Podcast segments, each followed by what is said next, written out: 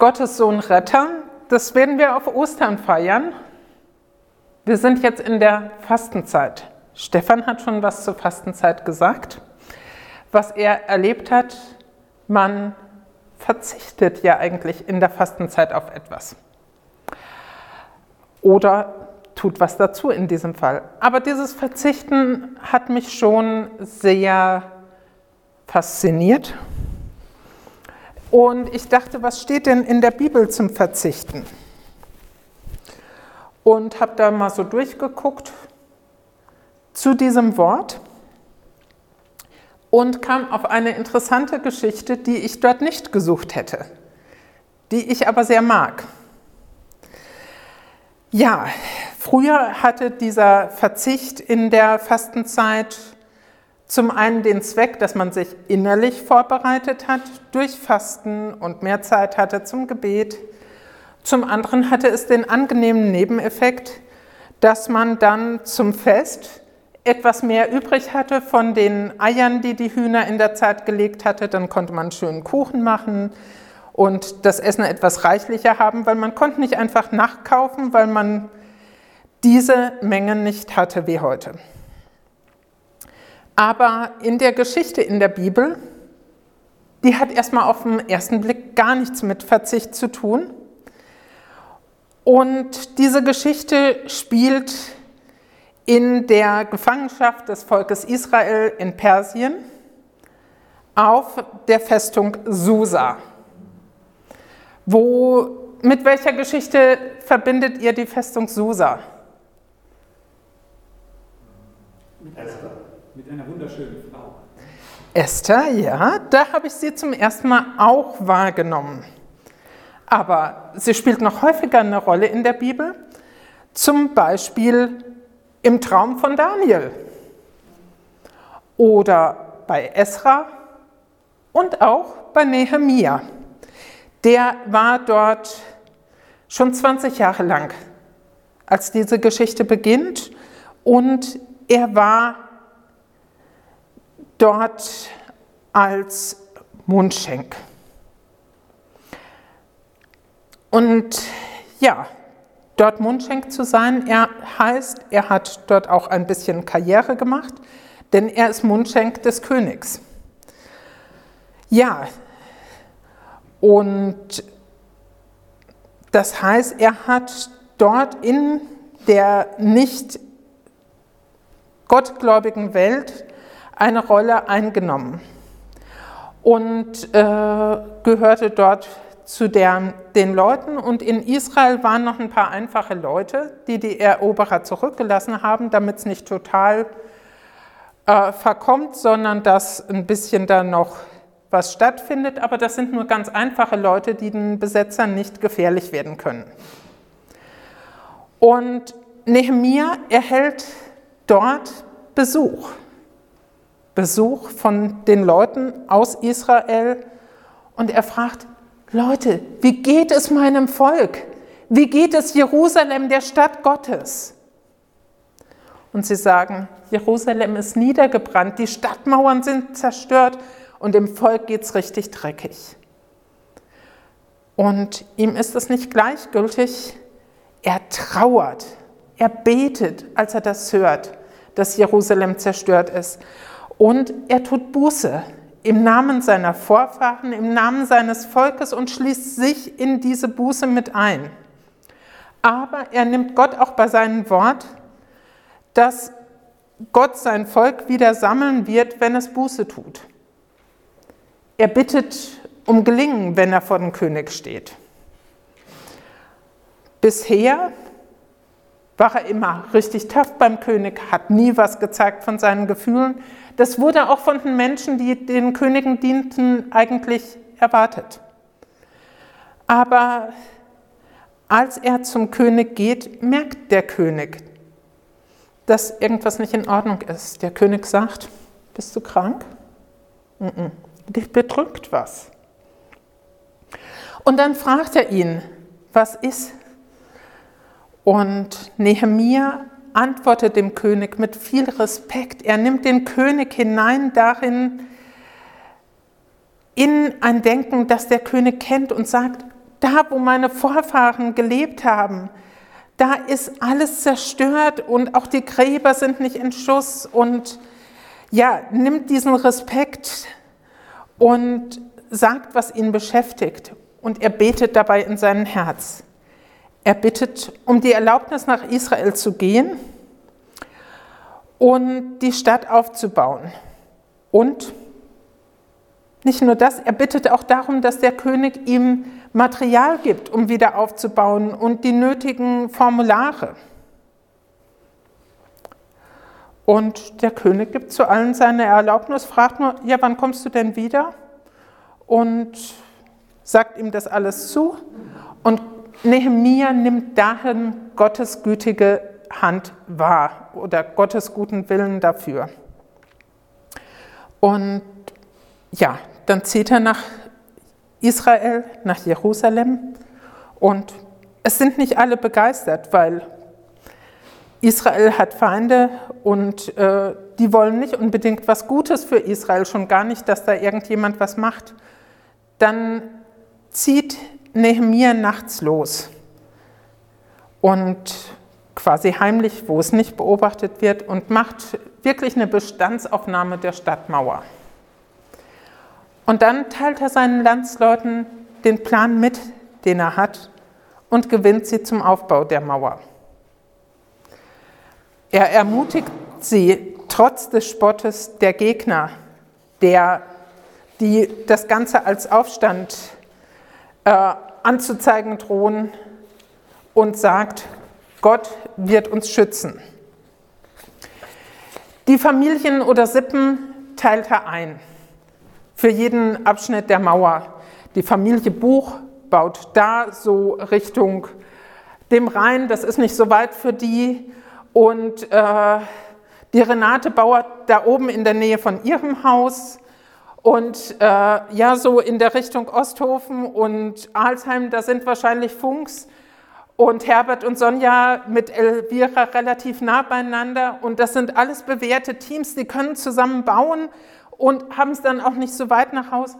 Und außerdem schützen sie sich auch selbst, wenn sie da gemeinsam die Stadtmauer aufbauen. Aber er stellt auch fest, dass einige Leute zu nicht bereit sind, ihren Hals krumm zu machen, also nicht bereit sind, sich die Hände schmutzig zu machen. Er benennt sie, aber er hält sich nicht mit ihnen auf. Die arbeitenden Menschen werden verspottet. Aber Sie kommen weiter beim Aufbau der Mauer und bekommen Mut dabei. Und zwischendurch sagen sie, die Kraft der Träger ist zu schwach, da ist zu viel Schutt, wir schaffen es nicht, die Mauer zu bauen. Ich habe mich da gefragt, ist bei uns manchmal auch zu viel Schutt, was erst weg muss, um Gottes Werk zu tun? Die Gegner sehnten Erfolg, sie wollen angreifen. Aber Menschen aus Israel erfahren die Pläne und sie sind vorbereitet. Sie verstärken an der Stelle die Leute. Schließlich arbeitet die eine Hälfte der Leute und die andere Hälfte wacht. Und selbst die, die arbeiten, haben immer eine Waffe dabei, um sich zu verteidigen. Und auch die, die von außerhalb von Jerusalem dabei sind, schlafen nachts in der Stadt und auch Nehemia selbst zieht nachts gar nicht seine Kleidung aus, um jederzeit bereit zu sein. Und sie machen aus, wie sie sich aufteilen und wie sie dorthin kommen, wo Hilfe benötigt wird, wenn das Signal geblasen wird. Und so werden die Anschläge der Feinde vereitelt. Und ja, schließlich merken sie, es kommen einige zu mir und sagen, es geht uns richtig, richtig dreckig. Sie sind hoch verschuldet, weil sie arm sind. Und Leute aus dem eigenen Volk haben gesagt, ja, okay, dann verkauf, kauf dich mir als Sklave oder verkauf mir dein Kind als Sklave. Und Nehemiah ist fürchterlich schockiert, weil kurz zuvor haben sie noch Leute aus dem eigenen Volk freigekauft von anderen Völkern. Und jetzt machen die eigenen Leute das mit ihren Landsleuten. Das kann nicht sein. Und er sagt, ja, wir haben auch anderen Leuten Dinge geliehen, meine Verwandten und ich, und wir wollen Vorbild sein und wir erlassen alles. Und das sollt ihr jetzt auch tun. Und er sagt, schaut mal, wenn ich das ausschüttel, da fallen alle Krümel raus. So soll jeder von Israel sein, der seinen Mit-Israeliten sowas antut. Und das Volk sagt Amen und freut sich, weil wenn die Bereitschaft da ist, Korrektur anzunehmen und Dinge zu verändern, wie Gott es gesagt hat, dann kommt auch Freude auf. Nehemiah hat von Artaxerxes den Auftrag erhalten, zwölf Jahre dort Statthalter zu sein. Eigentlich dürfte er als Statthalter von seinen Mitmenschen Steuern erheben. Und was macht er? Er verzichtet auf diese Steuern, weil seine Vorgänger haben die Landsleute arg bedrängt damit. Aber er sagt, nein, das mache ich nicht. Ich verzichte auf das, was mir zusteht um ja, Vorbild zu sein. Und er verköstigt auch täglich 150 Leute am Tisch. Dafür kommt er selbst auf. Und was macht er ansonsten? Immer wieder sagt er, Gott, ich habe viel für dich gemacht. Bitte denk daran. Und auch das dürfen wir tun, gerade wenn wir ja, merken, wir gehen über das Übliche hinaus. Und seine Gegner versuchen immer wieder ihn anzugreifen oder erzählen Stories oder lassen Stories erzählen, was er tun soll, um sich zu schützen. Aber er macht nichts, was man nicht machen darf, was verboten ist, entweder aus dem Gesetz der Besetzer oder auch aus der Bibel. Und ja, geht dann nicht auf die Gegner ein, sondern ist weise. So können sie nach einiger Zeit die Stadtmauer vollenden und sie öffnen die Tore nur tagsüber und bewachen die Stadtmauer gut. Er freut sich über die Menschen, die nach Israel zurückgekehrt sind und fühlt den Auftrag, diese aufzulisten. Und manchmal tut es gut, Dinge aufzulisten, wo wir dankbar für sind Manchmal listen wir eher die Dinge auf, die belastend sind. Und ja, dann fängt das Volk an, Material zu spenden, um mit dem Wiederaufbau des Tempels zu beginnen.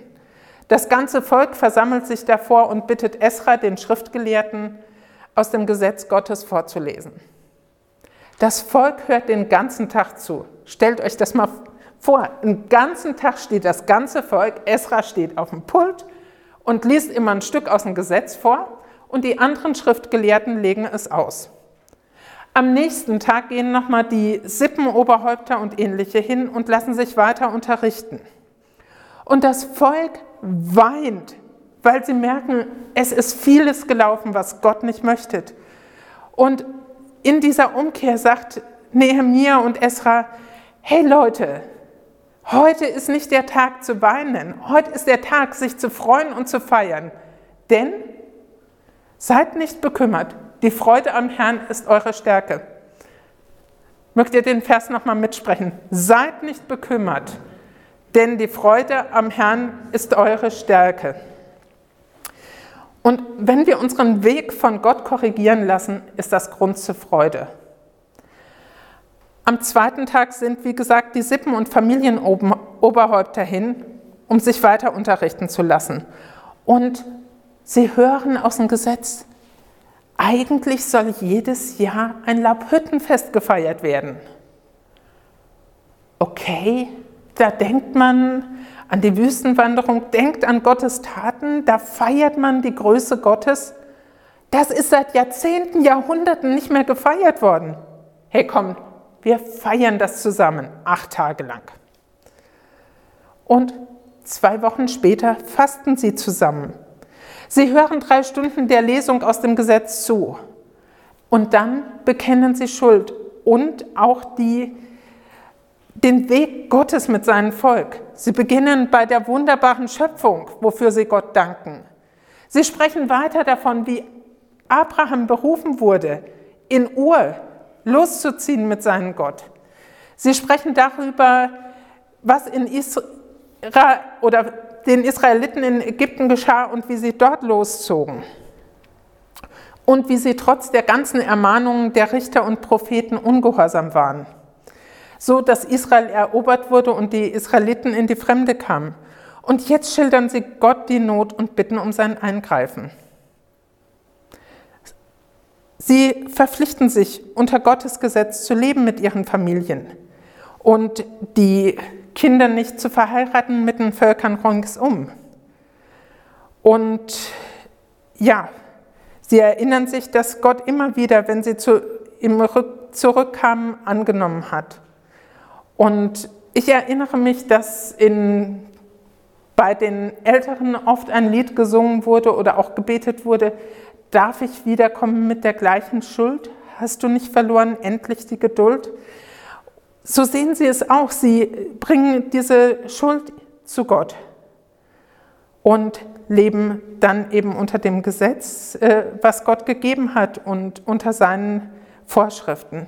Zu diesen Vorschriften gehört eben auch, den Sabbat zu halten und äh, in jedem siebten Jahr auf Schulden zu verzichten, wie es der Nehemia ja auch schon vorgemacht hat und dann auch den, einen Teil von dem, was man erhält, als Opfer zu geben für Gott, für die Leviten, für das Haus Gottes.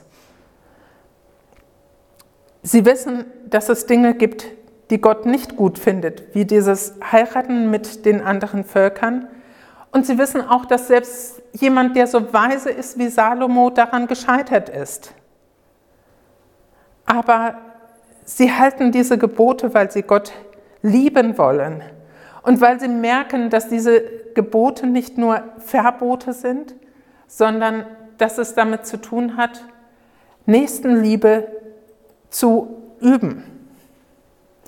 Und es heißt dann in Nehemiah 10, wenn die Völker des Landes am Sabbat waren und allerlei Getreide zum Verkauf bringen, wollen wir ihnen nichts abnehmen, weder am Sabbat noch an einen anderen heiligen Tag. Wir wollen in jedem siebten Jahr auf den Ertrag des Bodens und auf jede Schuldforderung verzichten. Und das ist ja einfach gut und fasziniert mich immer wieder, da ich ja gerade mit Menschen leb, äh, zusammenarbeite, die Schulden habe und sehe, was das mit Menschen macht. Und sie wollen es im Haus Gottes an nichts fehlen lassen. Damit Jerusalem nicht leer steht, haben sie unter denen, die nach Israel gekommen sind, geworben, nach Jerusalem zu ziehen. Nehemia muss dann zurückreisen nach Artaxerxes, weil seine Zeit um ist. Und er will nicht gleich wieder sagen, hey, ich bin nur kurz da, um zu fragen, ob ich gleich wieder gehen kann. Nein, er bleibt eine Zeit lang da bevor er wieder die Bitte äußert, nach Jerusalem zurückreisen zu dürfen. Und als er zurückkommt, läuft wieder vieles in unguten Mustern, was er korrigiert. Er setzt dann wieder durch, dass der Sabbat wieder geheiligt wird, dass Leute, die mit fremden Völkern Ehen eingingen, das äh, wieder sein lassen und äh, dass die Dinge wieder vor Gott in Ordnung laufen. Schon bei den Richtern und Propheten hören wir immer wieder und auch bei den Königen, wenn jemand, der Gott liebte, das Volk geleitet hat, dann blieb das Volk bei Gott. Aber wenn dann ein Richter, Prophet oder König da war, der Gott nicht vertraut hat, dann hat das Volk auch nicht mehr die Nähe zu Gott eingehalten. Und das macht es so wichtig zu gucken, wo stehen unsere Leiter. Nehemiah bittet Gott immer wieder, wo seine Kraft zu Ende scheint, dass Gott ihm Gutes tut für das, was er geopfert hat. Ich habe also über das Wort Verzichten nachgedacht. Und bin auf Nehemiah gestoßen. Was können wir also mit reinnehmen in diese Zeit vor Ostern? Ich glaube, wir können von Nehemiah lernen, das, wo wir hingestellt sind, ob an der Arbeit, ob in der Nachbarschaft oder an ähnlichen Stellen, dass wir dort am richtigen Platz sind und diesen Platz ausfüllen sollen. Wir können uns die Geschichten in der Bibel vergegenwärtigen, aber auch unsere eigene Geschichte und dankbar sein, dass Gott uns trotz vieler Irrwege immer noch liebt und aus diesem Ertragensein von Gott andere mittragen. Auf das, was offen geblieben ist von anderen, können wir verzichten, damit Beziehungen heilen können. So wie Stefan es gesagt hat, wir können Vergebung üben.